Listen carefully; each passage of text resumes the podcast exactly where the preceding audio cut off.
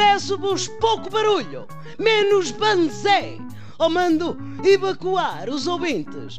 Sou Fátima Campos Ferreira e estou aqui para analisar a última das grandes clivagens políticas, a saber, a ameaça de demissão do governo se o Parlamento descongelar os professores. Lá em casa tenho por hábito descongelar bifes, bacalhau, mas confesso, nunca descongelei um professor. A clivagem ganhou contornos improváveis quando a esquerda parlamentar se uniu à direita parlamentar para tramar o governo que tem apoio parlamentar. É confuso? Não.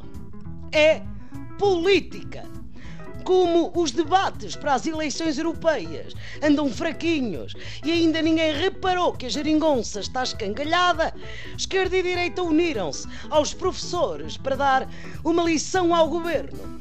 E o primeiro-ministro fez o que qualquer aluno faz quando chega à aula e tem um teste de surpresa. Uma valente birra.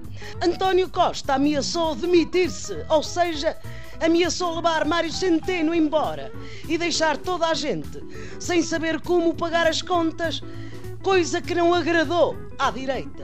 Assunção Cristas recuou no domingo.